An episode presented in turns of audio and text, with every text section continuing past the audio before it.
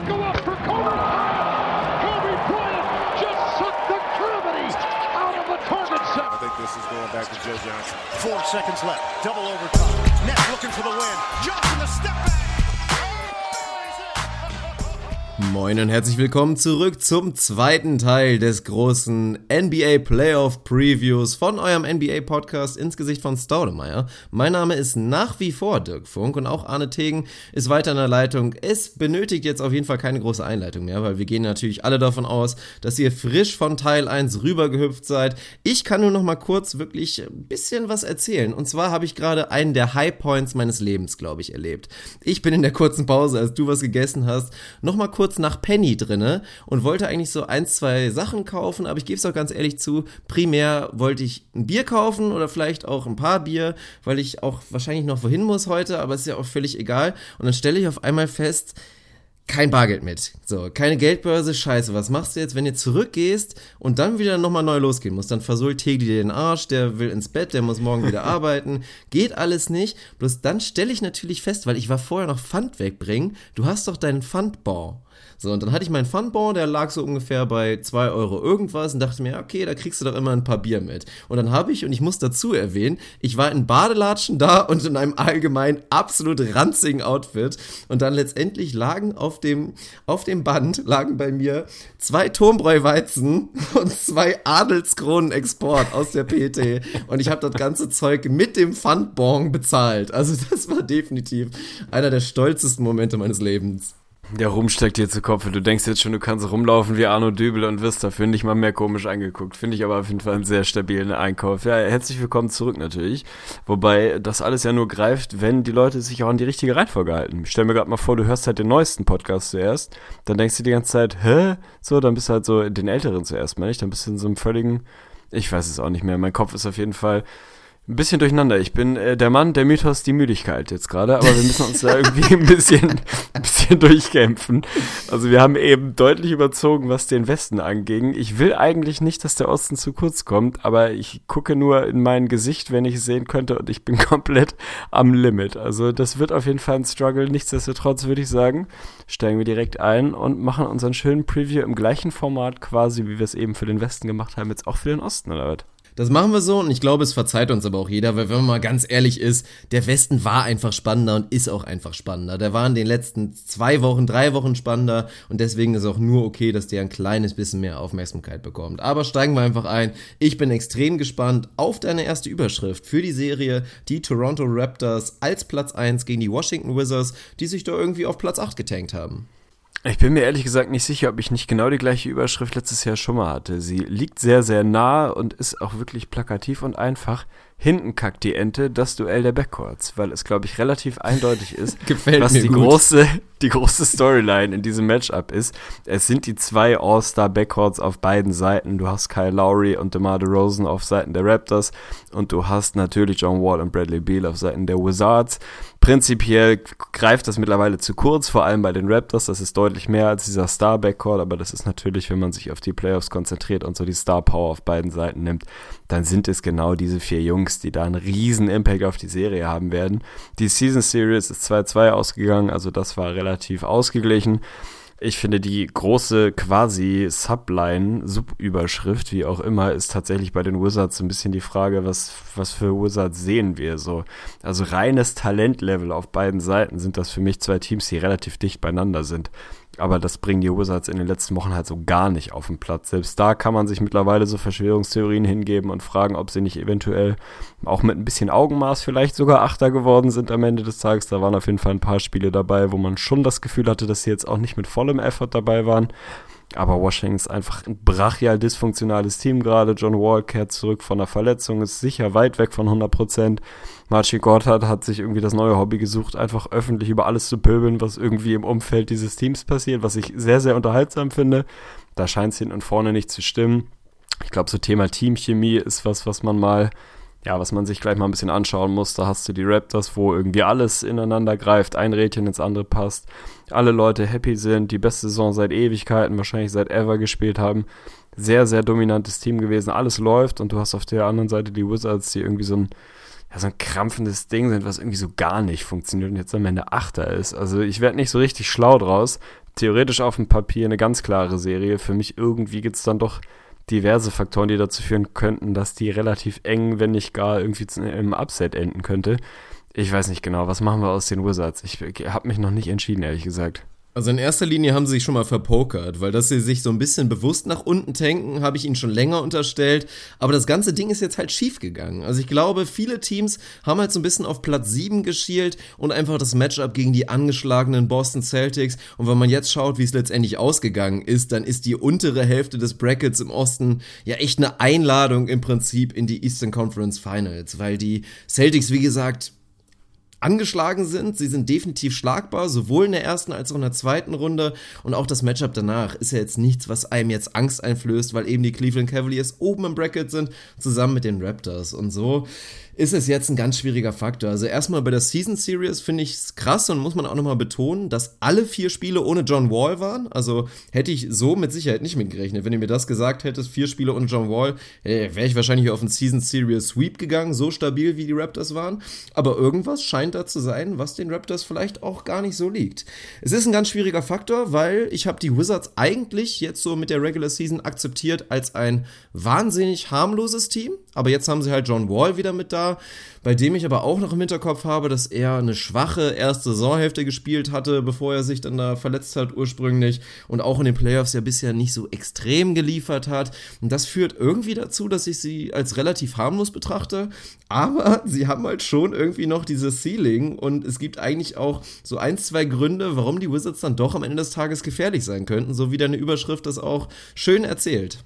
Es ist halt genau das Ding. Also irgendwie Potenzial haben sie ohne Ende. Das meinte ich auch vorhin mit Talentlevel. Irgendwie, das ist relativ dicht beieinander. Und wenn man mal davon ausgeht, das ist so das nächste Thema, wo mich deine Meinung interessiert, dass die Rotations wirklich shorter und enger werden, dann sind die Wizards tendenziell vielleicht sogar talentierter, was die Starting Five angeht, zumindest auf dem Papier. Die Raptors zehren natürlich sehr, sehr von ihrer Tiefe, von ihrer überragend guten Bank, von ihren Rotations, die gut funktionieren, um einen Ben Fleet, um einen Siakam und um einen OG Anunobi, der jetzt mittlerweile startet und um wen wir da nicht alles schon geredet haben. Da ist natürlich so das Kernargument immer, ey, in den Playoffs werden die Rotations kürzer, du kannst es dir nicht mehr erlauben, die Jungs zu spielen. Auf der anderen Seite ist das Gegenargument, die Wizards Bank ist wie immer relativ schäbig, so, die ist etwas besser als noch vor, vor zwei, drei Jahren, aber es ist immer noch bei weitem nicht so gut wie die der Raptors. Da ist halt ein bisschen die Frage, was machen die Wizards? Also spielen sie jetzt einfach ihre Starter 44 Minuten und sagen, ja gut, freut euch mal über eure Bank, das werden die auch nicht rausreißen das Starting Five regelt das schon kannst du mit einem John Wall, der nicht richtig fit ist, kaum machen und ist, glaube ich, auch so grundsätzlich nicht unbedingt der richtige Weg. Also was meinst du, setzt sich da quasi durch? Werden die, äh, die Raptors einfach beinhart dabei bleiben, eine ähnliche Rotation zu spielen, vielleicht irgendwie einen Slot zu kürzen und ansonsten einfach zu sagen, ey, das sind die Jungs, die uns hierher gebracht haben, die uns zum einzigen Team der Liga geführt haben, das Top 5 in Offense und Defense ist. Wir versuchen es erstmal weiter und glaubst du, die Wizards versuchen ihr Glück quasi darin zu suchen, dass sie einfach ihre Starting 5 komplett auspressen? Wird natürlich nicht ganz leicht mit einem John Wall, der irgendwie gerade erst wieder zurück ist. Und auch ein Beal, da gab es ja vor, du erinnerst dich mit Sicherheit vor einem Jahr oder vielleicht sogar einen kleinen Tick länger, die Diskussion, ob er überhaupt jemals wieder 35 Minuten spielen kann. Das ist ja die große Thematik. Aber an sich ist das natürlich irgendwie schon der Ansatz. Und das Ding ist ja auch, sagen wir mal so, du hast mit Kelly Oubre definitiv, der später bestimmt auch nochmal ein Thema wird, einen Qualitätsspieler von der Bank. Und dann hast du mit Thomas Satoranski, der auch eine schöne Story der Regular Season war, auch jemanden, um den du dir, glaube ich, keine Sorgen machen musst. Und dann ist halt die große Frage, was passiert. Das wird auch ein Riesenthema sein, diesem Matchup. Jan Mahinmi könnte ein Faktor sein in dieser Serie, wenn die Wizards sich entscheiden, die Bigs der Raptors und die zahlreichen guten Bigs zu kontern. Sie könnten andererseits aber auch den kompletten Gegenwind einschlagen und einfach sagen, okay, nee, wir nehmen das raus. Wir nehmen tatsächlich auch einen Marcin Gortat vielleicht größtenteils raus aus der Rotation und halten seine Minuten kurz, um halt diese ganzen guten Bigs, Jonas Valanciunas angefangen, aber wir enden dann bei einem Pöltl und so weiter, um diesen Faktor bei den Raptors zu eliminieren. Und wenn du das schaffst, dann killst du halt auch schon einen großen Faktor, was die Raptors Bank so gut macht führt bei mir tatsächlich auch dazu, dass mein Player to Watch zwei Players to Watch sind, weil ich mir nicht entscheiden konnte, aber quasi das Duo aus Oubre Jr. und Otto Porter Jr., die einfach dafür quasi die Jungs wären, die in die Bresche springen müssten, wenn man sagt, ey, wir gehen klein. So, wir spielen dann mit den Jungs wirklich ein sehr, sehr kleines Line-up und versuchen es den, den Raptors quasi zu verbieten, ihre größeren Jungs von der Bank reinzubringen, auch in Valanciunas irgendwie vom Platz zu laufen. Das ist jetzt nicht unbedingt das, was die dass die Wizards unfassbar gut machen, aber wir haben auch immer mal wieder natürlich in, in der Zwischenzeit über die Lineups geredet mit Oubre und Otto Porter, die einfach wahnsinnig gut funktioniert haben. Das war bevor John Wall sich verletzt hat, natürlich. Dann gab es ja zwischendurch mal diese, in meinen Augen relativ dämliche Storyline, ob die Wizards ohne John Wall vielleicht sogar besser sind, wo ich so ab, auch wenn die Stats die ersten zehn Spiele so aussahen, man nur gedacht habe, Leute, also würde ich mich verarschen? Man muss ja John Wall nicht überragend gut finden. Natürlich sind die Wizards nicht besser ohne John Wall, im Gegenteil. Ein bisschen was aus beiden Welten wäre ganz schön, wenn Wall zurückkommt und vielleicht so das, was die Wizards am Anfang ganz gut gemacht haben, als er verletzt war, den Ball mehr zu bewegen, alle Jungs besser einzubinden, das ein bisschen beibehält und trotzdem halt weiterhin John Wall ist, weil das macht ihn halt sehr, sehr gut. So, da kann ich mir vorstellen, dass Ubre Jr. und Porter so ein bisschen die, ja, die X-Faktoren sein können, wenn man es wirklich schafft, das, was die Raptors so gut gemacht hat, so ein bisschen ein bisschen zu kontern. Bin ich da jetzt irgendwie wahnsinnig optimistisch, dass das funktioniert? Geht so. Also ich weiß nicht genau, ob das dann wirklich durchzuhalten ist. Aber ich kann mir vorstellen, dass das was ist, was wir sehen werden. Allein schon, weil Gott hat jetzt auch nicht so eine Riesensaison spielt und da einfach wahnsinnig viel Unruhe ist. Also ich, irgendwie, was mich am Ende alles Talentlevel hin und her was mich am Ende immer wieder davon abhält, ist so, die Wizards machen einfach nicht den Eindruck wie ein Team, was irgendwie gerade Bock hat, miteinander Basketball zu spielen. Und die Raptors sind halt das komplette Gegenteil. Also mehr Teamchemie geht gerade nicht. Bei Fußballmanager früher, das haben wir so Teamchemie. Das wäre bei den Raptors gerade, glaube ich, 99 aus 100 und bei den Wizards so 7 aus 100 und dieser animierte Teamchef wäre die ganze Zeit schon grün im Gesicht und würde kotzen, weil er dich gleich rausschmeißen würde. Und ich glaube, dass das bei allem Talentlevel einfach ein Problem wird. Das ist. oh Gott. Ich habe gerade so viele Flashbacks an Fußballmanager. ja, ich auch. Vor allen Dingen auch den Aktienmarkt als Trainer, dass du dann privat ja. immer an die Börse gegangen bist, um irgendwie dein Vermögen zu vergrößern, damit du irgendwie, keine Ahnung, überragendes Spiel kaufen konntest. Das Spiel ist so geil. Also alle, die zu jung sind unter euch, um dieses Spiel gespielt zu haben, dann Stimmt, holt da gibt's euch voll das viele nochmal, jetzt. Ne? Ohne Scheiß. Das ist der beste Fußballmanager aller Zeiten. Also ab, ich weiß gar nicht, nee, ohne Scheiß. Ab, zweit, ab 2004 was Müll. Also konntest du quasi kaum mehr spielen. Also da solltet ihr euch noch ein paar Flashbacks holen. Jetzt habe ich natürlich ein kleines bisschen den Faden verloren. Aber ja, dieses Kelly Oubre Lineup äh, hatte ich jetzt hier nochmal, weil ich das als Key-Stat natürlich nochmal rausgesucht hatte. Da hattest du, glaube ich, auch irgendwann mal einen Facebook-Post oder in der Gruppe vielleicht mal ein bisschen was dazu geschrieben. Das war in dieser kleineren Sample-Size und ich glaube, es waren immerhin 27 Spiele, war das so mit das beste Lineup überhaupt in der kompletten Liga. Also wirklich Wall, Beal, Porter Jr., Oubre und dann Mark, Markeith Morris dann auf der 5 quasi, hatte ein plus 15er Net-Rating, war wirklich unfassbar gut und hat ja auch, ja, macht ja auch Sinn, weil das einfach ein geiles Lineup ist. Und deswegen verstehe ich auch, was du meintest vorhin mit, wenn du einfach mal die Starting Lineups vergleichst, da ist kein großer Unterschied so, ne? Also ein Gotthard hat abgebaut, ein Valanciunas vielleicht wieder einen kleineren Schritt in die richtige Richtung gemacht, da sehe ich einen Vorteil, aber ansonsten Porter, Ibaka meinetwegen irgendwie Wash die ganze Geschichte noch kombiniert mit Boah, einem Anuobi nee. und naja, wenn du es kombinierst. Ich bin ein riesen Ibaka-Fan, aber das ist auch echt kein Wash mehr. Ja, okay, zusammen. Wenn du die 3 und 4 ja. zusammennimmst, wenn du das so kombinierst, ein Porter mit einem Morris und ein Anuobi mit einem Ibaka, dann ist es vielleicht na, weiß nicht, es ist schon ein ziemlicher Wash. Und im Backcourt kannst du eigentlich auch so weit gehen. Also John Wall hat schon mal eine Serie gegen Kyle Lowry absolut dominiert. Stand jetzt würde ich natürlich sagen, dass der Nord da eher an Kyle Lowry geht und der Nord auch eher an DeMar DeRozan geht. Aber das kann halt auch locker anders ausgehen. Das ist so die Sache. Aber Teamchemie ist ein absolut entscheidender Faktor, den du angesprochen hast. Ich sehe die Wizards auch wirklich als das Team, also das gute Team in Anführungsstrichen, was am dringendsten eine Riesenveränderung braucht. Also da muss sich irgendwas tun. Man spricht, das ist auch natürlich auch ein Faktor. Man spricht seit Jahren drüber, oh, wollen wir nicht hier diesen Trade holen? Dann wird immer wieder der Marcus Cousins genannt oder irgendwelche anderen Namen. Und eigentlich weiß jeder, dass die Wizards, also das Front Office der Wizards, dass die Fans der Wizards und so weiter alle nicht zufrieden sind und irgendwie was anderes wollen. Die beiden Stars sind sich auch nicht hundertprozentig grün, auch wenn man das natürlich nicht so richtig sagen kann. Also perfekt perfekte Harmonie, so wie wir es zum Beispiel bei DeRozan und Lowry sehen, was ich auch einfach so geil finde. Diese Bromance von den beiden ist einfach Hammer. Das ist einfach nicht der Faktor. Und von daher, rein sportlich, selbst wenn ich die Upside der Wizards mit reinberechne, komme ich einfach immer wieder darauf zurück, dass es einfach zu wenige Gründe inzwischen gibt, gegen die Raptors, gegen die Raptors zu tippen. Das ist bei mir tatsächlich am Ende auch darauf hinausgelaufen, dass ich zwar mich immer wieder an so einzelne Themen aufgehangen habe, Gründe, warum die Wizards tatsächlich das Ding potenziell im Trank haben, dass die Serie zu gewinnen, so nicht nur spannend zu, zu machen, sondern auch zu gewinnen. Und ich würde sogar quasi so weit gehen, dass es für mich jetzt auch nicht ein klassischer Upset wäre, auch wenn es 1-8-Matchup ist.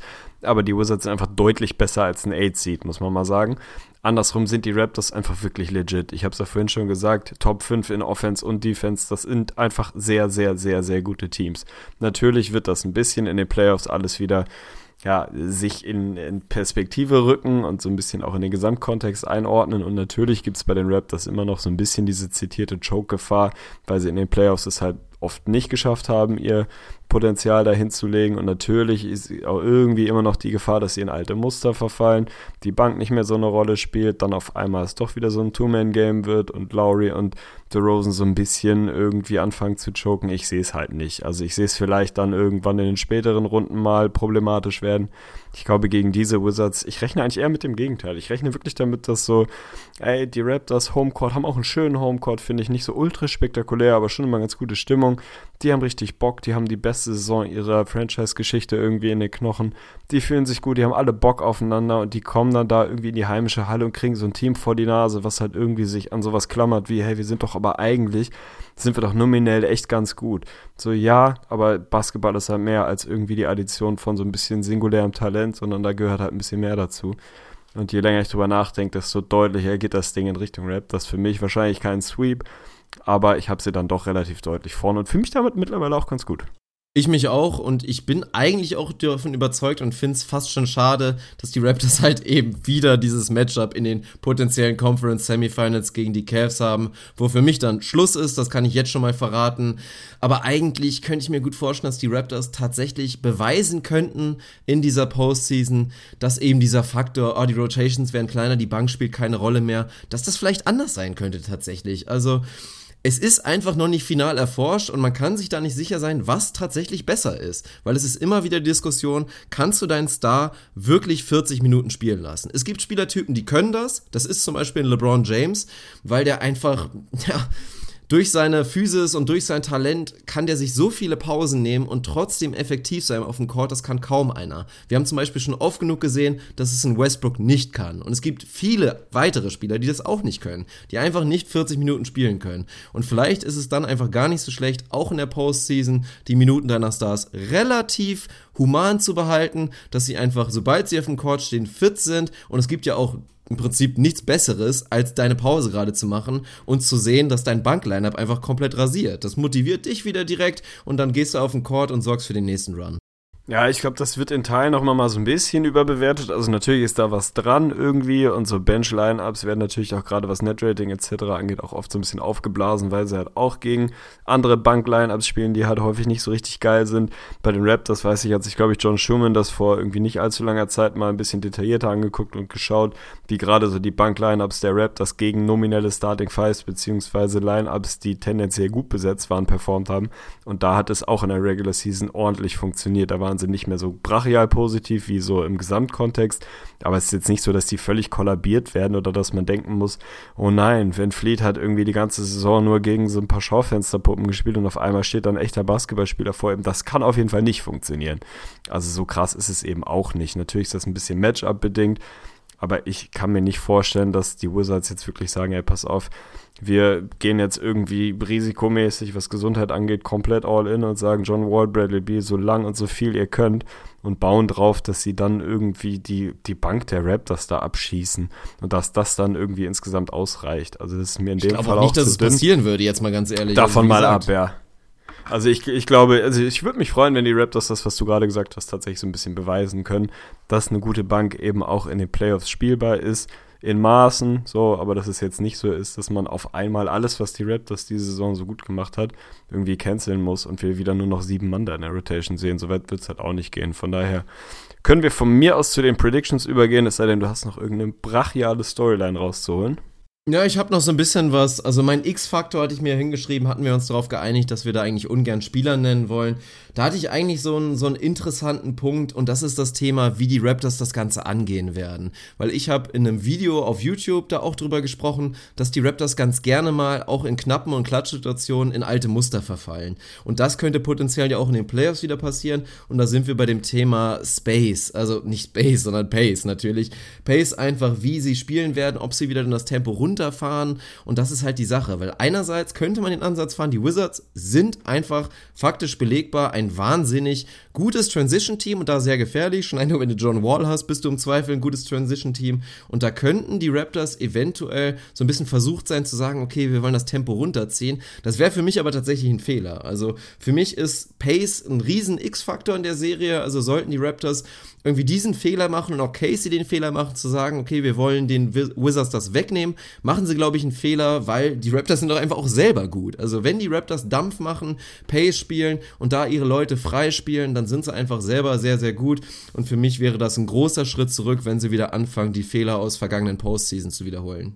Ja, die Gefahr ist natürlich immer so ein bisschen da, wenn man irgendwas grundlegend elementar geändert hat und neu macht. Aber ich glaube auch tatsächlich, dass so dieses die Gesamtsaison, in der sie einfach so erfolgreich waren mit dem, was sie gemacht haben, dass das schon auch genügend Selbstvertrauen gibt, nicht sobald es mal irgendwie nicht ganz so gut läuft, sofort wieder zu sagen, oh Gott, wir müssen das alles hinterfragen und alles wieder so machen wie vorher. Das wird sich so ein bisschen immer mal wieder durchblicken lassen, weil es halt eingeschliffen ist über viele Jahre. Aber die Raptors geben mir so insgesamt einfach das Gefühl, dass sie total im Reinen mit sich sind, mit dem, was sie neu machen und dass sie einfach wissen, dass das genau der Grund ist, warum sie so gut dastehen, wie sie jetzt dastehen und dass man das nicht sofort wieder irgendwie über den Haufen wirft. Also meine Prediction, ich weiß es nicht. Ich habe mich am Ende wieder auf sowas wie Raptors in 6 hier festgelegt, weil mir in 5 dann irgendwie doch zu deutlich scheint. Dafür haben die Wizards dann doch zu viel Talent, aber es wäre jetzt auch absolut kein Schock für mich, wenn es in 5 ausgeht. In 6 ist für ein Heimteam natürlich immer so ein bisschen, ja, geht so, aber am Ende des Tages ist es mir auch egal, wie dann die einzelnen Spiele verteilt sind. Ich glaube, dass die Raptors sich durchsetzen und ich würde es mir auch wünschen, das haben sie sich nach dieser Saison einfach verdient. Ob es dann fünf oder sechs sind, irgendwas in der Richtung, würde ich mal ein, eintakten.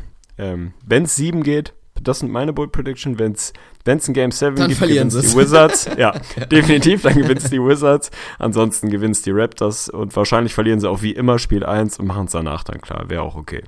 Ja, soweit wird es hoffentlich nicht kommen mit Game 7. Spiel 1, wer weiß, ein Spiel dürfen sie laut meiner Prediction verlieren, weil ich gehe in 5. Also ich sehe es zu deutlich, die Raptors sind reifer, sind besser und ich hoffe, dass wir nach dieser Saison auch nach einer umkämpften zweiten Serie gegen die Cavs vielleicht nicht mehr über dieses Choke, Play of Lowry, Play of DeRozan reden müssen. Also mein Tipp, Raptors 4-1.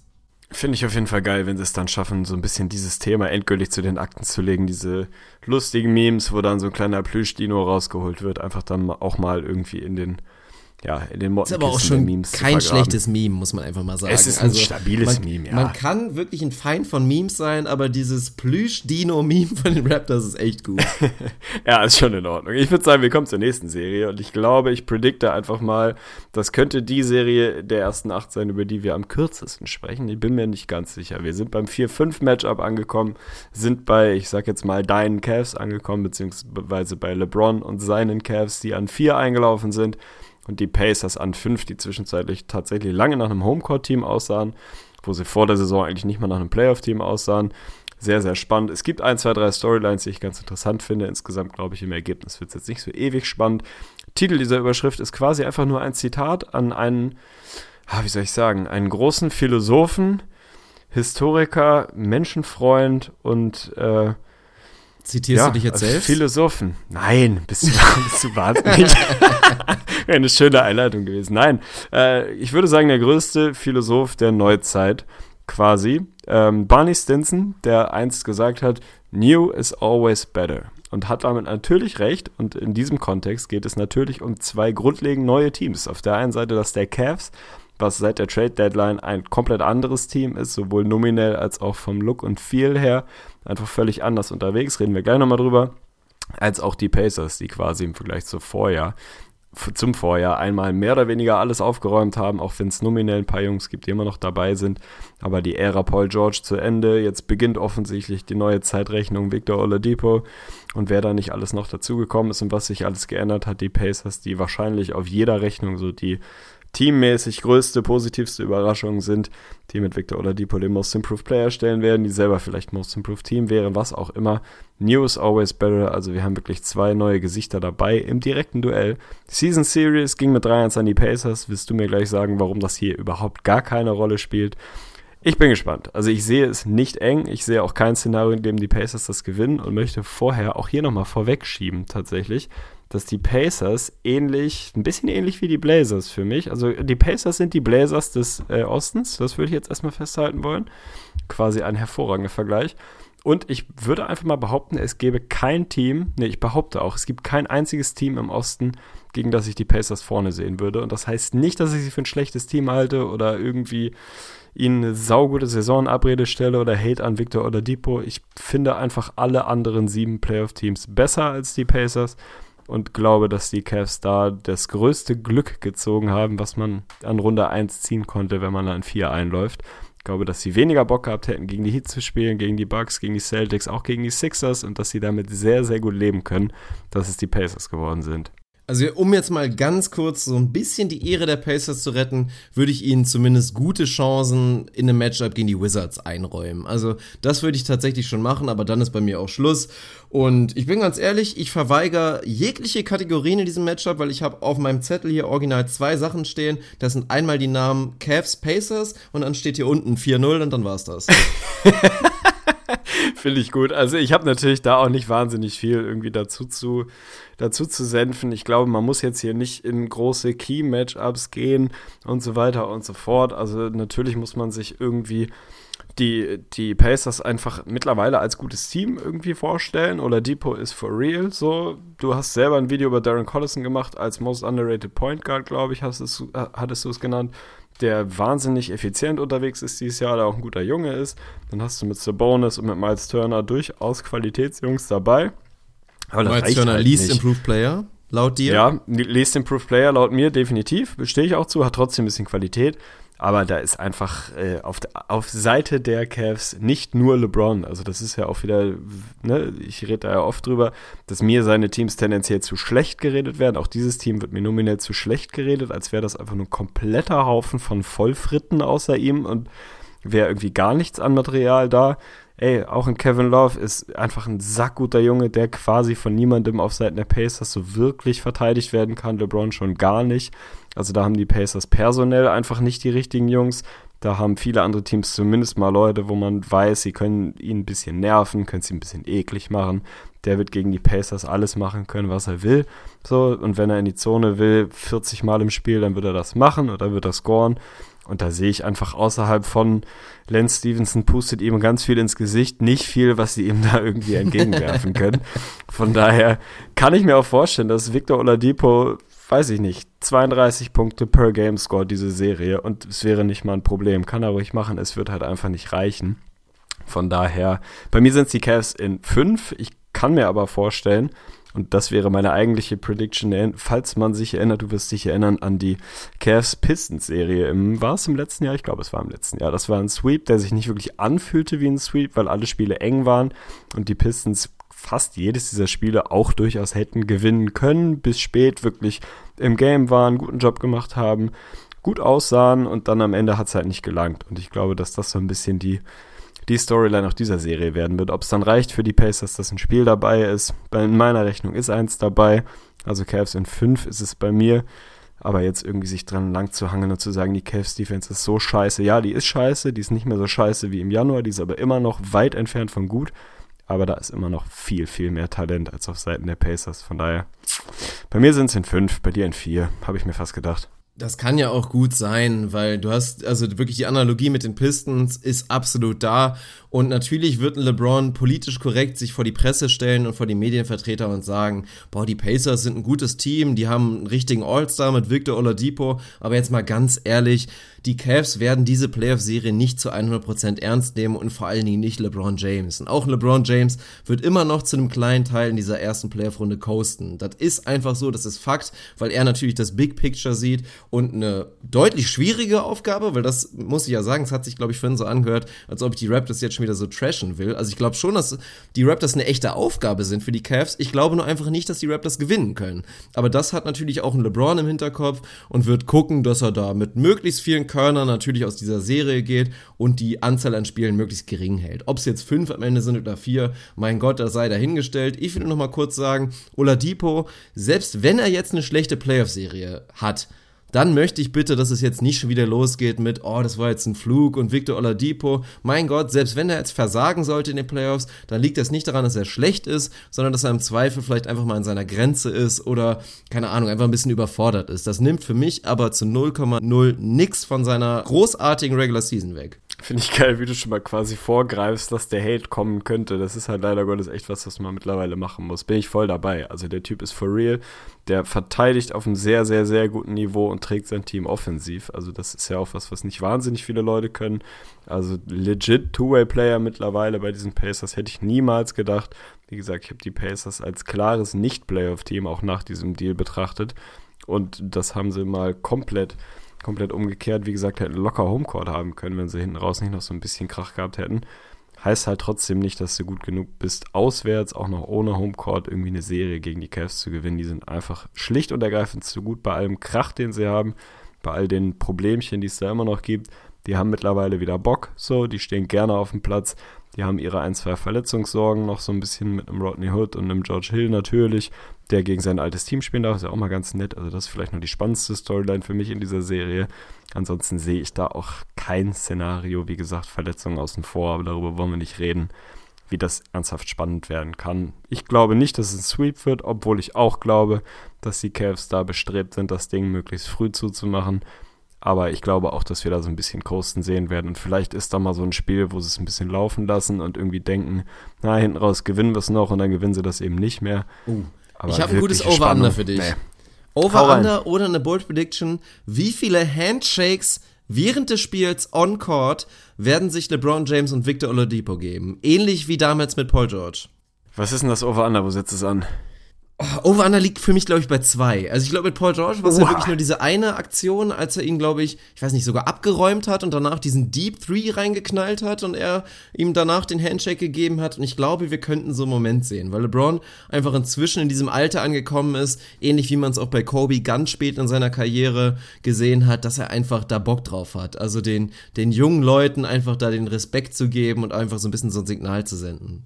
Ich glaube, also da hätte ich deutlich das Over genommen tatsächlich. Von daher, da äh, fühle ich mich, fühle ich mich sehr gut mit. Ich glaube, dass wir das ein paar Mal sehen werden. Also da glaube ich auch, wird er ihm so ein bisschen Props geben und sagen, Alter, stabile Season, alles geil, gutes Team, mach so weiter, hat halt nicht gereicht, sorry mal. Ja, vielleicht ist ja auch eine Agenda mit bei, weil inzwischen dieser Victor Oladipo, den könnte ich mir ganz gut neben LeBron James vorstellen, ganz ehrlich. Oh Gott, Aber ey. das ist ein Thema für, für eine ganz andere Sache. Ansonsten, viele finden es, glaube ich, schade, dass wir nicht das Matchup D-Wade gegen LeBron in der ersten Runde sehen, aber dann sind wir bei unserer Überleitung zu der nächsten Serie und ich finde es viel besser, dass so ist. Ich nehme gerne eine langweilige Serie in Kauf, dafür, dass wir auf der anderen Seite eine verdammt spannende Serie haben und eine Serie, die sich für mich auch mir noch nicht so richtig erschlossen hat. Wir reden von den Philadelphia 76ers mit ihrem ganzen jungen Talent gegen einfach ein verdammt abgebrühtes Team der Miami Heat mit einem sehr guten Coach, die gut eingestellt an die Serie gehen werden und ich bin extrem gespannt auf deine Überschrift, weil wie gesagt, ich bin ein bisschen ratlos. Meine Überschrift hat tatsächlich wieder einen Filmbezug. Ich glaube, vorhin hatte schon mal eine, einen. Und du kannst dir vorstellen, um wen es geht. Vielleicht. Ich finde einen Film, der relativ alt, fand ich wirklich ein, so ein ganz guter Film. Das ist so einer, der kommt 19 Mal im Jahr auf Kabel 1 irgendwie und man hat ihn dann halt auch schon irgendwie achtmal gesehen oder so ähnlich. Ich denke jetzt gerade an Stirb langsam. Wäre auch eine geile Stirb Überschrift, langsam. aber ist es wahrscheinlich nicht. Nein, Stirb langsam ist es nicht. Das kommt dann vielleicht später nochmal.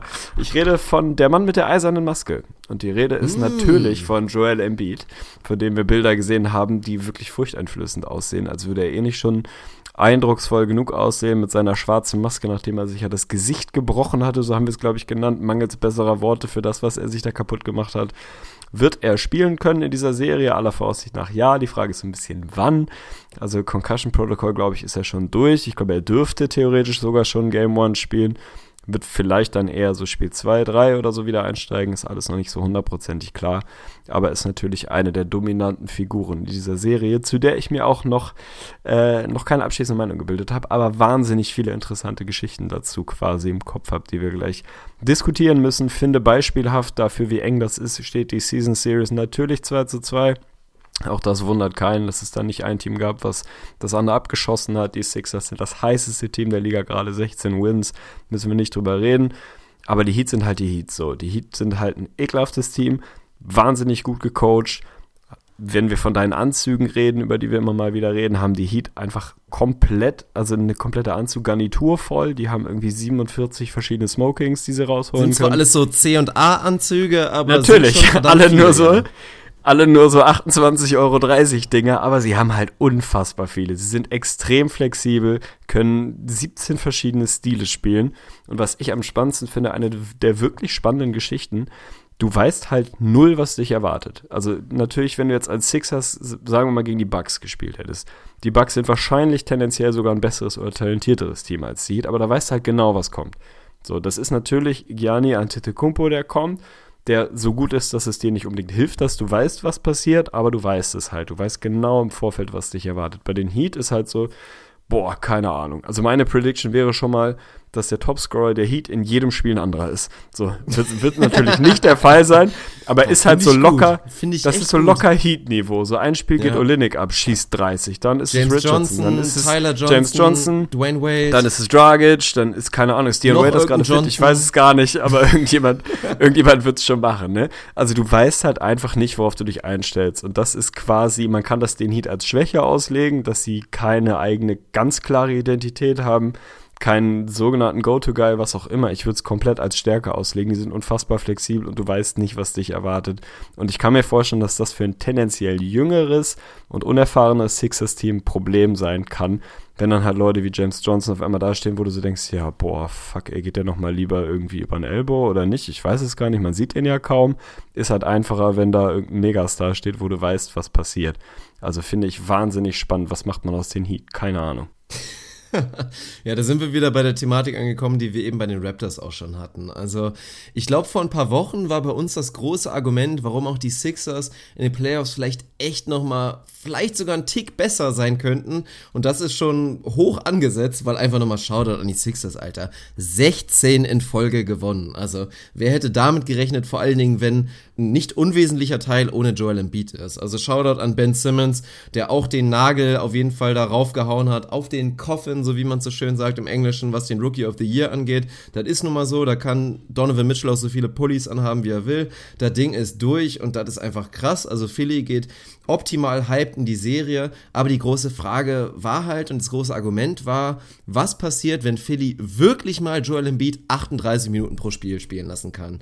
Und jetzt wird's halt schon wieder ein bisschen fraglicher mit der Verletzungsgeschichte, die natürlich konditionell nicht einschränkt, aber wir wissen halt nicht genau, wie es läuft. Wir wissen nicht, wie viele Spiele er überhaupt spielt, wie viele Minuten er spielen wird und das sind natürlich auch schon wieder kleine X-Faktoren, die wir mit reinberechnen müssen. Auf anderer Seite haben wir die Heat, die unfassbar tief sind. Also ich habe ja jetzt, das hast du nicht mitbekommen. Oh, jetzt bin ich mal gespannt. Jetzt bin ich wirklich mal gespannt. Wer Oha, war denn mein? Platz 3 bei meinem Most Improved Player Ranking, Tegli?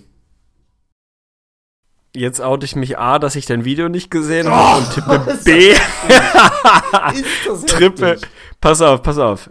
Aber ich werde es jetzt lösen. Ich werde es quasi korrigieren, indem ich es jetzt löse.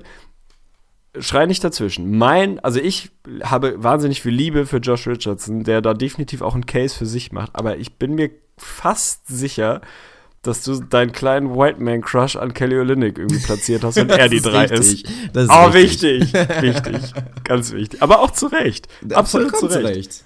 Ah, schön. Doch wichtig, ey. Ich gucke dein Video nachher nochmal. Ja, wenn du dafür noch Energie hast, gehst du wahrscheinlich direkt schlafen. Nein, aber das ist der Faktor. Also die Heat sind legit 10 Man Deep auf jeden Fall.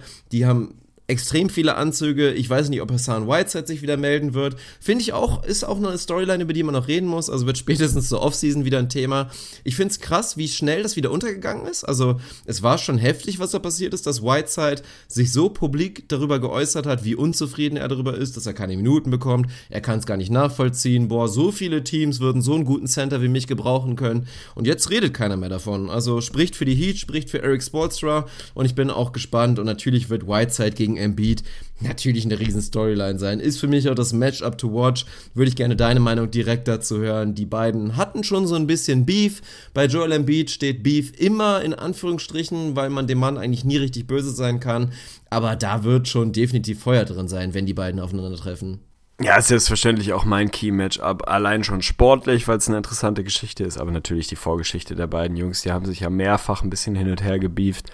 Also, wie gesagt, gebieft irgendwie. Man weiß nicht so ganz, wie ernst es gemeint war, aber ich glaube, da ist schon auf jeden Fall Feuer drin. Ja, würde ich Ist auch halt sagen. die Bei den beiden ist, glaube ich, echt Ja. ein bisschen real, der Beef. Ja, das glaube ich auch. Und da ist Weil natürlich die Whiteside auch spannende echt ein Frage. arroganter Spacko ist. Ah, Dirk Funk, äh, bekannt für seine Objektivität, der arrogante Spackaffe, finde ich auf jeden Fall geil. Also ich bin auch Team Embiid, was das angeht, um das zu unterstreichen, aber ähm, ja, also ist, glaube ich, natürlich ist irgendwie die große Frage, wann steigt Embiid in die Serie ein, ist für dieses individuelle Matchup spannend, ist natürlich grundsätzlich spannend. Ich finde es faszinierend, dass die Sixers wirklich so eine Winstreak rausgeknallt haben. Wir haben vorher darüber gesprochen, dass der Schedule auch wirklich dankbar war. Trotzdem gewinnst du nicht 16 Mal in Folge, wenn du nicht ein sehr, sehr gutes Team bist. Ey, ganz ehrlich, die sind Dritter geworden und das auch definitiv zu Recht. Ich glaube, dass tatsächlich so ein bisschen X-Faktoren tatsächlich so Leute wie Ilyasova, Bellinelli und Co. werden können. Also für mich steht hier auch nochmal so die, die größere Überschrift Talent versus Erfahrung, weil bei den Heat, ja ganz ehrlich, da ist halt irgendwie relativ wenig an jungen Leuten, die so gar nicht wissen, wo hinten und vorne ist. Sie haben einen sehr, sehr guten Coach. Ich halte viel von Brad Brown, aber ich halte da Spoelstra doch für den deutlich besseren Coach. Die wissen einfach da, was Phase ist. Die haben halt diese, ich habe es vorhin schon mal gesagt, diese Mofos wie James Johnson, die du da reinwerfen kannst, die dir halt eklig machen. So. Auf, den, auf der anderen Seite hast du die Sixers, die in Teilen blutjung sind, wie in Ben Simmons, die in Teilen aber dann eben genau durch Leute wie Ilyasova, wie JJ Reddick auch die nötige Erfahrung mitbringen dass die Jungs da nicht völlig überdrehen. Die riesig spannende Frage ist natürlich, das wird immer wieder auch so ein bisschen äh, ja, kritisch quasi Ben Simmons im Vorfeld schon mal mitgegeben. Wenn du mehr Schemes für ihn, wenn du besser Gameplans, wenn du noch mehr Sag aufspielst und einfach sagst, ja, dann nimm halt irgendwie die 15 Futter, mach es halt. Ansonsten lassen wir dich da einfach blank stehen. Das haben sie die letzten Wochen gegen ihn auch schon vermehrt versucht, nicht ganz so penetrant. Da hat er es trotzdem geschafft, effektiv zu sein, aber siehst du da wirklich eine, eine riesig echte Gefahr, dass der wahnsinnig struggelt. Für mich macht auch der so ähnlich wie ein Mitchell, so diese, ja, diese positive Arroganz, dass er einfach schon weiß, wie gut er ist und das auch einfach mit Leistung schon, schon so untermauert hat, dass er sich jetzt nicht so den Kopf macht, dass er da total das Problem kriegt. Mittlerweile in den meisten Top 15 bis 20 Spielern der Ligalisten taucht er auf, muss man sich auch mal vorstellen. So, also wie siehst du quasi die Simmons und seine Nicht-Wurf-Thematik? Ist das ein Riesenproblem? Werden Teams einfach wirklich sagen, hier, pass auf, Tony Allen Treatment? Ich würde gerne sagen, es ist überhaupt kein Problem, weil Simmons, hast du ja gesagt, der hat es in den letzten Wochen bewiesen. Das ist unfassbar. Die Leute haben ihm den Wurf angeboten und er hat einfach gesagt, ja, scheiß drauf, ich zieh halt zum Korb, halt mich auf, so. Und keiner konnte es schaffen. Aber ich glaube trotzdem auch, dass man da so ein bisschen unterschätzen kann, wie sehr dann einfach Adjustments während der Serie ein Faktor sein können und dass ich einem Eric Spoelstra zutraue, auf einem Niveau sich auf Ben Simmons einzustellen, was noch keiner vor ihm gemacht hat. Und dann bin ich gespannt, was passiert. In der Kombination, weil man muss sich ja nur vorstellen, was passiert, Ben Simmons hat einfach drei Meter Space, die anderen Leute kleben, kleben einfach an ihren Männern und ein Hassan Whiteside parkt unterm Korb und wartet darauf, den Shot von Ben Simmons contesten zu können. Das klingt in erster Linie nicht gut. Also es gibt für mich schon noch dieses Restrisiko, dass es echt ein Faktor sein könnte. Ja, sieht bei mir tatsächlich ähnlich aus. Also ich wünsche es mir, dass es keiner ist und ich glaube, je mehr im Beat auf der Platte stehen kann, desto mehr hilft es Simmons, das auch hinzukriegen, dass es kein Problem wird. Ich bin halt echt ein riesen Sportswear-Fan, ne? Also ich gerade so was so In-Game oder in Mid-Series Adjustments angeht. Auch ein wahnsinnig einer guter der Timeout-Coach, out of Timeout-Plays von. Spolstra. Ja. ist einfach ein geiler Typ so und ich glaube, dass der einen riesen Impact auf diese Serie haben kann. Wenn du mir jetzt sagst, Embiid ist fit und kann ab Spiel Das müssen wir zwei, kurz mal klären, Vielleicht sogar du- Spiel 1. Weil ich wollte gerade sagen, weil ich muss mal ganz kurz feststellen oder einfach mal klarstellen, sollte Embiid mehrere Spiele verpassen in dieser Serie, dann bin ich sogar fast geneigt, die Heat als Favoriten zu sehen. Also ohne Scheiß, soweit gehe ich definitiv. Aber ich rechne fest damit, dass Embiid ein Spiel verpasst, maximal. Genau, so ist bei mir auch. Also ich rechne spätestens mit Spiel 2 mit ihm, ansonsten bin ich komplett bei dir. Also ich bin eh riesen Heat-Fan. So, ich finde geil, was die machen und ich finde gerade diese Flexibilität, verschiedene Styles gehen zu können, geil. Da bin ich bei dir, würde ich auch mit den Heat gehen. Wenn Embiid maximal eins verpasst, glaube ich, deutet einfach alles mittlerweile darauf hin, dass sie mit ihm und Simmons auf dem Court und den Ergänzungsjungs, die du mittlerweile dabei hast, die ja nur auch kein Fallobst sind, einfach ein wahnsinnig gutes Team bist. So, das ist einfach ein richtig, richtig gutes Team. Und die haben dann für mich auch eine ganze Menge mehr im Tank, was, was so den Outlook in diesen Playoffs angeht. Von daher, wenn er so dabei ist, wie ich ihn einplane, dann bin ich auch schon kleiner Spoiler, bin ich bei den Sixers, dass sie diese Serie gewinnt. Wenn nicht, dann wird es mich gar nicht wundern, wenn Miami da so ein, hey, wir gewinnen das Ding halt einfach mal in sechs und alle so, hä, die Heat, aber die haben noch gar keinen Star. Das hat das System der Star und das ist halt irgendwie geil. Ja, dann kommen wir mal auf einen alternden Star zurück, der natürlich irgendwie eine riesen Storyline ist für die Heat. Er kommt von der Bank, aber er heißt halt nach wie vor Dwayne Wade. Und sobald man Dwayne Wade im Kontext mit den Playoffs hört, rechnet man da einfach mit was. Oder er ist jemand, vor dem man Angst haben muss. Und deswegen ist er für mich wieder diese klassische Mischung aus Player to Watch und irgendwie X-Faktor. Weil eigentlich, wenn man mal ganz nüchtern ist, also er hatte schöne Momente für die Heat, seitdem, er, seitdem der Trade passiert ist. Aber dass er jetzt irgendwie sonderlich gut gewesen ist für die Heat, ist ein kleines bisschen overrated, meiner Meinung nach. Das belegen auch irgendwie die Stats. Also mit Wade auf dem Court hatten die Heat, seitdem er da ist, ein Net-Rating von minus 5,2. Das Offensive Rating ist vor allen Dingen auf einen bedenklichen Wert abgerutscht mit ihm auf dem Court, was natürlich an seinen fehlenden Shooting-Fähigkeiten liegt. Wirklich unter 100, 99,9. Und dann musst du dir auch nochmal geben, mit Wade auf dem Court haben die Heat einen True Shooting Wert von 51,9 Prozent. Also es ist quasi, als ob fünf Rubios auf dem Court stehen. Das ist absolut heftig. Und normalerweise sollst du damit rechnen, dass da halt noch ein, zwei Big Men dabei sind, die das Ganze irgendwie nach oben korrigieren. Aber das sind halt Sachen, die einem eigentlich Sorgen machen sollten. Aber die große Frage ist, sehen wir diesen Play of Wade? Ähnlich wie ein Play of Rondo oder was auch immer. Und Wade ist, hat sich ja auch so ein bisschen in Form gekämpft, also war definitiv außer Form bei den Cavs. Ich fand es auch heftig, du hast es echt im Gesicht gesehen, dass der ja, Speck zu viel hatte. Der hatte locker 4, 5 Kilo zu viel drauf. Und inzwischen hat er, glaube ich, so ein bisschen seine Playoff-Form vielleicht erreicht. Wie sehr glaubst du an Dwayne Wade? Also erstens ist er mittlerweile tatsächlich wieder im Mittelfeld, was quasi Fitnesstests angeht, bei den Heat angekommen. Und das ist bei so einem relativ dynamischen Team schon okay. Er war definitiv am unteren Ende des Spektrums, also war ein bisschen Tegli-esk Feta-Käsig unterwegs, was den Körperfettanteil angeht. Der war auf jeden Fall Voll nicht so richtig geil, Saft. dass das eigentlich ein Diss ist, aber trotzdem Humble Brag, weil du nimmst deinen Status dann trotzdem noch mit Elite-Athlet Dwayne Wade, wenn er so ein bisschen schlecht drauf ist. Finde ich richtig geil. Ah, so war es gar nicht unbedingt gemeint, aber ich nehme das natürlich gerne so mit. Also ich, athletisch bin ich ja eher Typ Anthony Davis so die letzten Wochen. Ansonsten bei Wade, wenn du mich fragst, wie viel Gedanken ich mir mache, dass er in den Playoffs nicht liefert, echt wenig. Also Wade ist für mich so ein ja, so Schweizer Uhrwerk. Da habe ich so irrational confidence, dass der halt, würde ich auch in drei, vier Jahren immer noch drauf wetten, der wird in den Playoffs liefern, so. Weil er es immer wieder bewiesen hat. Er hat es beim meinen, ehemals meinen, wieder meinen, wie auch immer Bulls bewiesen, dass er es einfach noch im Tank hat, auch wenn er es natürlich nicht mehr über eine 82 Game Regular Season hinkriegt, aber irgendwie eine Handvoll Spiele in der Serie hat der Mann locker im Tank und gerade irgendwie Home Game, Playoffs, wir spielen wieder in Miami, Wades Name wird ausgerufen, er kommt auf den Court, die ganze Halle dreht frei. Da traue ich dem Kerl einfach alles zu. Also vielleicht nicht alles, aber eine ganze, ganze Menge, was davon geiler Macker ist. So. Von daher, da mache ich mir relativ wenig Sorgen, dass von ihm was kommt.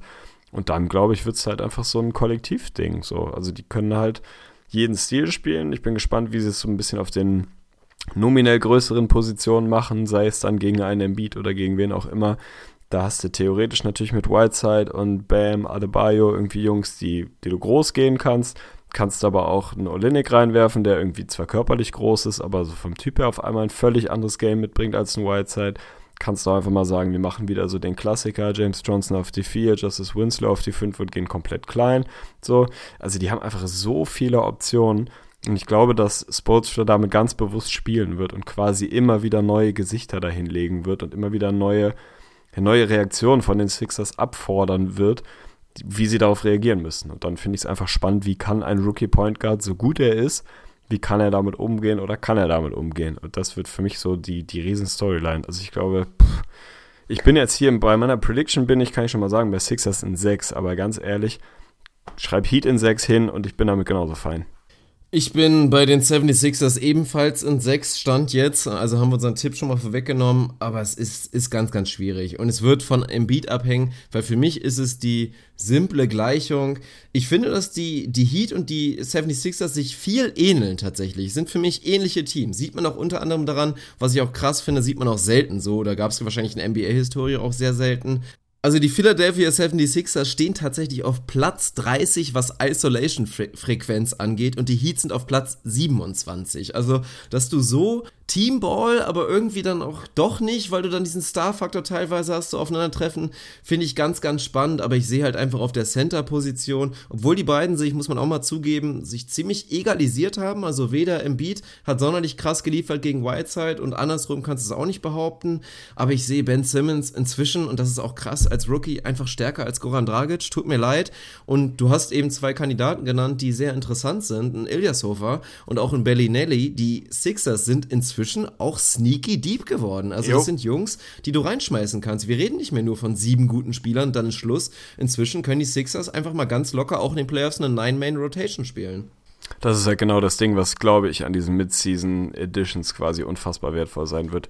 Weil es Momente geben wird, in denen Ben Simmons ein bisschen strugglen wird. Ich glaube nicht, dass er über die ganze Serie Probleme hat, aber es wird schon Momente geben, wo er so ein bisschen ja, seinem Alter geschuldet nicht weiter weiß vielleicht und auch ein Embiid wird vielleicht nicht konstant komplett abliefern, dann brauchst du halt Jungs wie ein Reddick, der hier und da mal einen wichtigen Wurf trifft, der in einem Timeout auch mal ein bisschen vorweg marschiert und das tun halt Leute wie Bellinelli und Ilyasova, der halt äh, gerade Ilyasova einfach mega die Ergänzung ist. Also ich glaube, die haben genug Qualität eigentlich, um dieses ekelhafte, griffige, fiese, vielseitige, vielgesichtige Heat-Team zu schlagen. Aber das ist für mich vielleicht, ich weiß gar nicht, ob war, wobei die nächste Serie ist eigentlich die, die für mich quasi, wo die größten Fragezeichen stehen. Aber ja, ich fühle mich nicht wahnsinnig sicher mit Sixers in 6, aber irgendwie Homecourt spielt eine Rolle, größeres Talentlevel. Ich glaube, das setzt sich am Ende knapp durch, haben gerade den Mega-Lauf, also da sind schon auch genügend Gründe, die dafür sprechen. Wird aber schwierig. Also ich finde es auch krass, dass wir jetzt in den kompletten, ich weiß nicht wie viele Minuten, noch nicht einmal über Markel Fultz geredet haben. Also ist wahrscheinlich auch ja. berechtigt, weil wie groß kann er jetzt wirklich ein Faktor sein? Ich weiß nicht in den Playoffs, ob du es als Brad Brown darauf ankommen lassen kannst, dass jetzt irgendwie sein Wurf auf einmal da ist und du ihn wirklich neben Ben Simmons spielst. Also ich fände es extrem vernünftig, wenn er sich weiterhin wirklich dafür entscheidet, dass er einfach die Backup-Minuten reinbekommt. Und Ben Simmons sollte in den Playoffs mindestens 35, 36 Minuten spielen. Also hoffe ich und denke ich, dass Michael Foles keine wesentlich größere Aufgabe als irgendwie 14, 15 Minuten per Game bekommt. Das ist schon vernünftig, aber nur noch auch mal nebenbei, was in der letzten Nacht da passiert ist, großartige Story. Also und spricht auch nur für die Sixers. Wir haben bei den Raptors davon gesprochen, wie die Chemie stimmt und was im Lockerroom los ist. Das fand ich so, also wirklich so geil. Es war ein kleiner Gänsehautmoment, als Michael Foles da irgendwie den Rookie-Rekord für das früheste Triple-Double bricht. Einfach während des Spiels wird er da komplett von allen Leuten umdrängt, machen sie da Rudelbildung im positiven Sinne. Vor allen Dingen TJ McConnell ist der Erste, der ihn da irgendwie umarmt und sich einfach nur komplett vom Herzen freut für diesen Mann, obwohl Markel Fultz derjenige ist, der ihm die Minuten wegnimmt. Also spricht dafür, dass bei den Sixers viel, viel richtig läuft und dass die Charaktere da einfach zusammenpassen. Und deswegen freue ich mich eigentlich auf einen langen Playoff-Run, weil das ist die Überleitung zur nächsten Serie. Ich glaube, dass in dieser, in dieser Serie extrem viel Feuer sein wird. Weil ich würde so weit gehen, dass egal wer hier gewinnt, dass dieses Team eventuell sogar Favorit sein könnte in den Conference Semifinals. Digi, great minds think alike. Das war das, das Erste, was ich gerade sagen wollte, dass egal wer das 3-6-Matchup gewinnt, ist für mich auch derjenige, der die nächste Runde gewinnt. Ist das schön. das ist krass, ja, aber dann sind wir jetzt bei der letzten Serie und auch bei dem Ende unserer Playoff-Previews. Krasse Geschichte jetzt schon wieder, aber wir reden natürlich von den Boston Celtics, die mit extrem vielen Ausfällen sich trotzdem irgendwie noch auf Platz 2 erkämpft haben, aber diese Postseason jetzt eben ohne Kyrie Irving angehen müssen und auch noch ohne viele weitere Spiele werden wir gleich drüber sprechen und über die Milwaukee Bucks, die sich mehr oder minder bewusst auf Platz 7 getankt haben und ich bin wie immer gespannt auf deine Überschrift. Ja, meine Überschrift ist diesmal ein bisschen äh, an meine Kindheit angelehnt, wenn man so will. Ich bin ja großer Oha. Fan von, ja, ja, ja, ich bin ja großer Fan von TKKG, von äh, Fünf Freunde und Pumuckl-Kassetten und so. Also ich höre ja sehr viele Hörspiele. Und diese ist quasi ein äh, fiktiver Hörspieltitel von der besten äh, Kinderdetektivserie aller Zeiten. Der Titel lautet Die drei Fragezeichen und die Jagd auf das griechische Monster. So wird diese, diese Serie heißen. Die drei Fragezeichen stehen selbstverständlich in dem Fall nicht unbedingt jetzt irgendwie für Detektive, sondern mehr für die große Ungewissheit, die einem bei den Celtics da entgegenspringt mit ihren 73 Verletzten, die sie haben. Ein Kyrie Irving wird nicht spielen. Marcus Smart, glaube ich, auch komplett raus für die Serie und hier und da noch ein, zwei andere, bei denen es ein bisschen krachig ist. Sprich, man fragt sich so ein bisschen, wie wollen die Celtics dieses griechische Monster, wer das ist, müssen wir nicht drüber sprechen, Gianni Antetokounmpo von den Bucks, wie wollen sie ihn containen? Wollen sie es ein bisschen so machen, wie du es vorhin schon mal quasi in einer anderen Serie illustriert hast, als muss man es als Kollektiv lösen, einfach sagen, der wird schon, der wird liefern, der wird machen, wir müssen irgendwie andere Wege finden, uns da durchzuboxen, wie auch immer es am Ende ausgeht, die Celtics natürlich riesen positive Überraschung nach den ersten sechs Minuten dieser Saison, als Hayward raus war, Kyrie lange verletzt, Hay Horford zwischendurch verletzt. Was auch immer man von den Celtics erwarten kann, werden wir gleich besprechen. Die Season Series ist 2-2 ausgegangen, also sehr, sehr eng. Ist für mich die, die ganz große Frage. Quasi auf der einen Seite irgendwie Offense und Talentlevel auf Seiten der Bucks, Defense, Kollektiv und Disziplin auf Seiten der, der Celtics. Was setzt sich da durch? Boah, ich habe auf jeden Fall hier was stehen und ich fühle mich damit auch nicht so verkehrt. Aber es ist auch da wieder so eine Serie und das ist ja das Schöne im Osten. Bis auf die Cavs-Serie, in allen Serien kann für mich sehr, sehr, sehr viel passieren und hier ist das im Prinzip ähnlich. Es ist mal wieder so, dass ich hier echt so ein fließendes Ding habe. Also, ich weiß es noch nicht. Ich werde mich noch umentscheiden. Ich bin mir nicht ganz sicher. Ich tendiere inzwischen zu einem Serious Winner, aber ich habe auch keine Ahnung, was ich jetzt genau tippen soll. Also, im Zweifel sage ich einfach Scheiß drauf. Ich tippe jetzt einfach den Gewinner, muss ich mal gucken. Aber erstmal will ich dir, weil es jetzt ja vorbei ist, wirklich einen riesen Shoutout geben für deine überragenden Überschriften, Alter. Das hat mir sehr gut gefallen, hat den Episoden hier den beiden, glaube ich, auch einen soliden Mehrwert gegeben. Deswegen cue ich jetzt einfach mal den Applaus. Geil. Den hat der Mann sich einfach verdient, das ist definitiv der Fall und dann sind wir natürlich bei dem großen Punkt. Also, wer ganz oldschool geht und ich bin auch, ich habe noch nicht reingehört. Bill Simmons wird ja mit Sicherheit auch irgendwie einen kleinen Preview machen zu den Playoffs. Und da bin ich mal gespannt, weil Bill Simmons ist der erste und er ist ja natürlich ein riesen Boston-Fan, wie eigentlich jeder, der auf Podcast steht, NBA-Podcast, wissen müsste wie er die Sache sieht, weil er würde dir sagen, im Zweifel gewinnt der Star-Faktor und wenn du jemanden hast wie Janis Antetokounmpo, der mit riesem Abstand der, also kein Diss an Al Horford, aber mit riesem Abstand der beste Spieler der Serie ist, hast du eine gute Chance, das Ding zu gewinnen. Und ich finde es bei den Bucks ganz schwierig, weil was hat die Saison so frustrierend gemacht, ist halt der Punkt, ich meine, wenn Janis Antetokounmpo jetzt Anthony Davis wäre, weiß ich auch nicht. Das ist halt immer dieser Vergleich. Also die Bucks haben ja nicht nur Müll da stehen, die haben mit Chris Middleton schon seit Jahren einen Fringe All-Star-Player. Die haben mit Eric Bledsoe einen, der auch nicht ewig weit davon weg ist. Und die haben auch noch andere solide Rollenspieler. Und trotzdem haben sie irgendwie enttäuscht groß. Es gibt Gründe dafür, aber auch sie besitzen natürlich eine wahnsinnige Upside und haben sich ja meiner Meinung nach auch irgendwie bewusster ein bisschen reinmanövriert, weil das ist halt so ein bisschen, ist so ein bisschen wie beim Beachvolleyball, dieses Prinzip. Da ist es ja auch immer so mit den Seeds und die Bucks können jetzt halt einfach diesen Second Seed klauen. Dann war die Regular Season einfach umsonst, scheißegal und dann sind sie einfach in dieser Pole Position, die die der der zweite Seed hat. Das ist schon verrückt. Ja, es ist auf jeden Fall, sie werden nicht wahnsinnig traurig sein, dass sie jetzt am Ende genau da gelandet sind, wo sie gelandet sind. Ich habe mich selber ein bisschen bei unseren Previews dabei ertappt, dass ich doch relativ oft dann, wenn ich es nicht genau an irgendwas festmachen konnte, meine quasi Analyse nicht wirklich einen klaren Favoriten ergeben hat, dass ich wirklich am Ende den vermeintlich einfachen Weg und äh, Star Power genommen habe.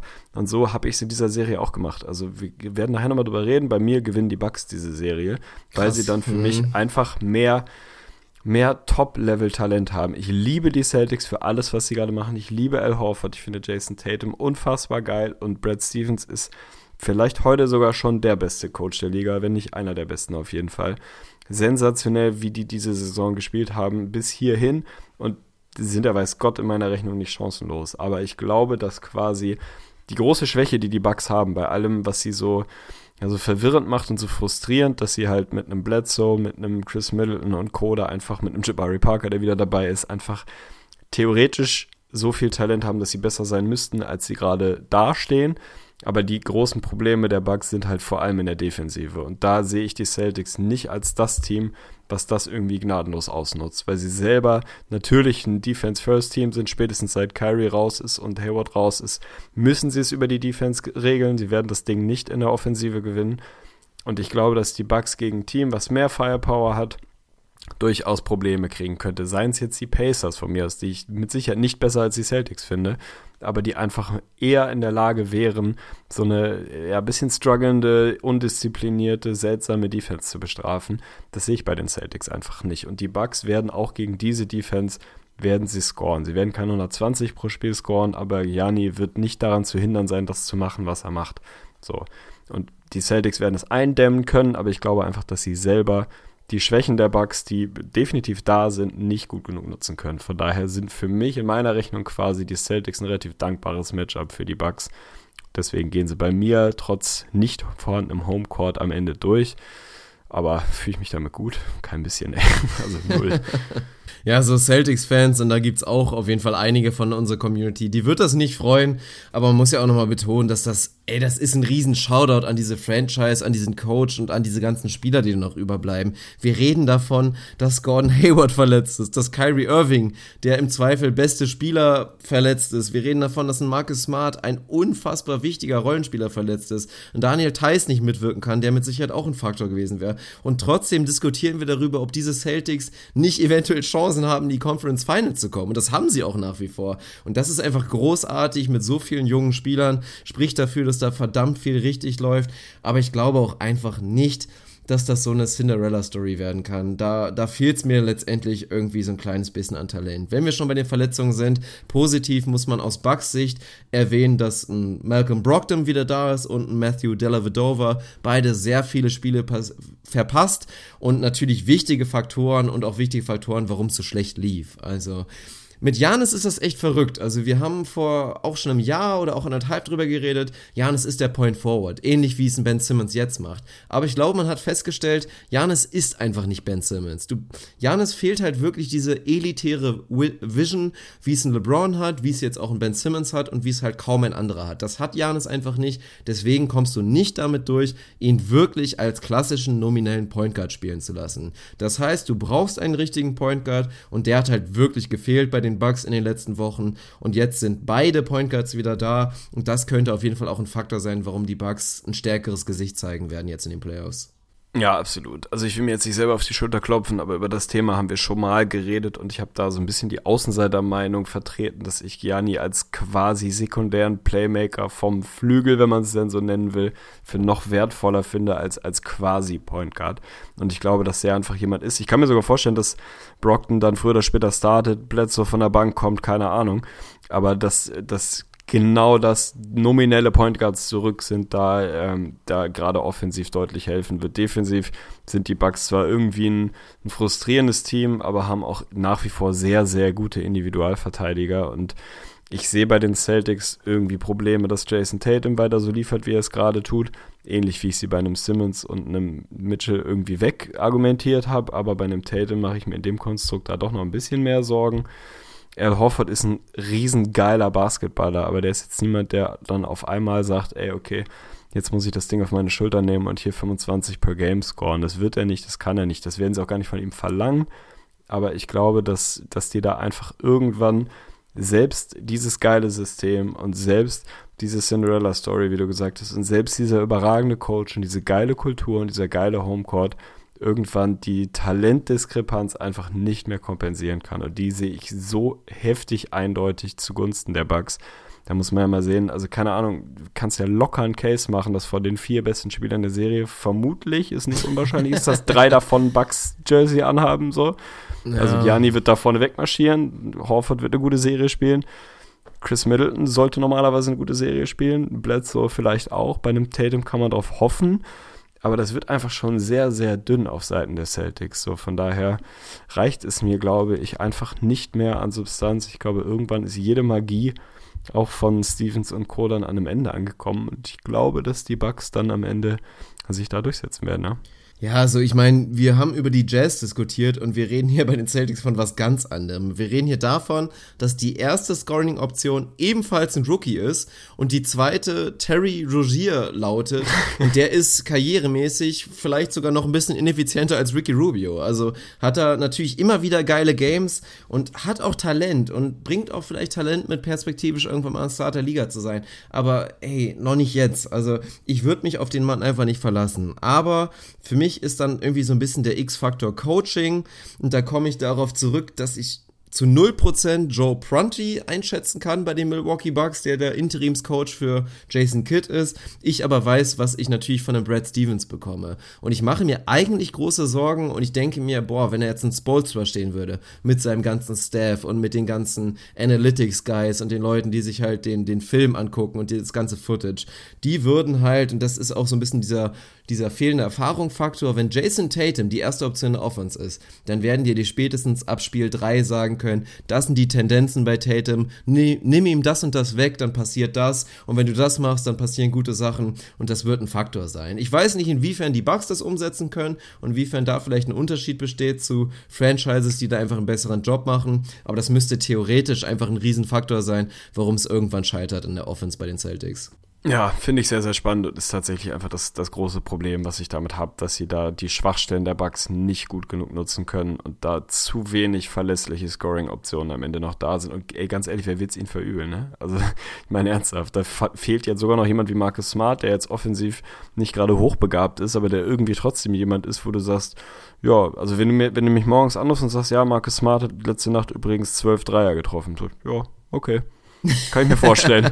Warum nicht? Und wenn du mir danach, zwei Tage später, sagst, Marcus Smart hat heute übrigens einen aus 42 geschossen. Ja, okay, Marcus Smart. Ey, der halt Typ so. ist verrückt. Ich erinnere, noch, also, ich erinnere mich jetzt noch, vor der Saison gab es dieses Reddit-Video, was unfassbar viral gegangen ist. Da stand Marcus Smart in der Trainingshalle und hat wirklich Curry-Dreier genommen. Also ohne Scheiß das waren, das waren locker 10 Meter plus und der hat da, glaube ich, acht von den Folge reingenagelt. Und trotzdem bleibt er einfach einer der ineffizientesten offensiven Spieler aller Zeiten, einer der schlechtesten Shooter aller Zeiten und ist trotzdem ein wahnsinnig geiler Spieler. Also, das ist ja Marcus das Ding, Smart trotzdem ist das 30. Conundrum der NBA. Es ist unfassbar. Wow. Finde ich ein schönes Wort. Ganz ehrlich, frag 30 Coaches dieser Liga, egal welches Roster sie haben, möchtest du Marcus Smart in dieser Playoff-Serie in deinem Roster haben oder nicht? Ja, alle sagen 30, ja. 30 Mal ja und das auch völlig zu Recht.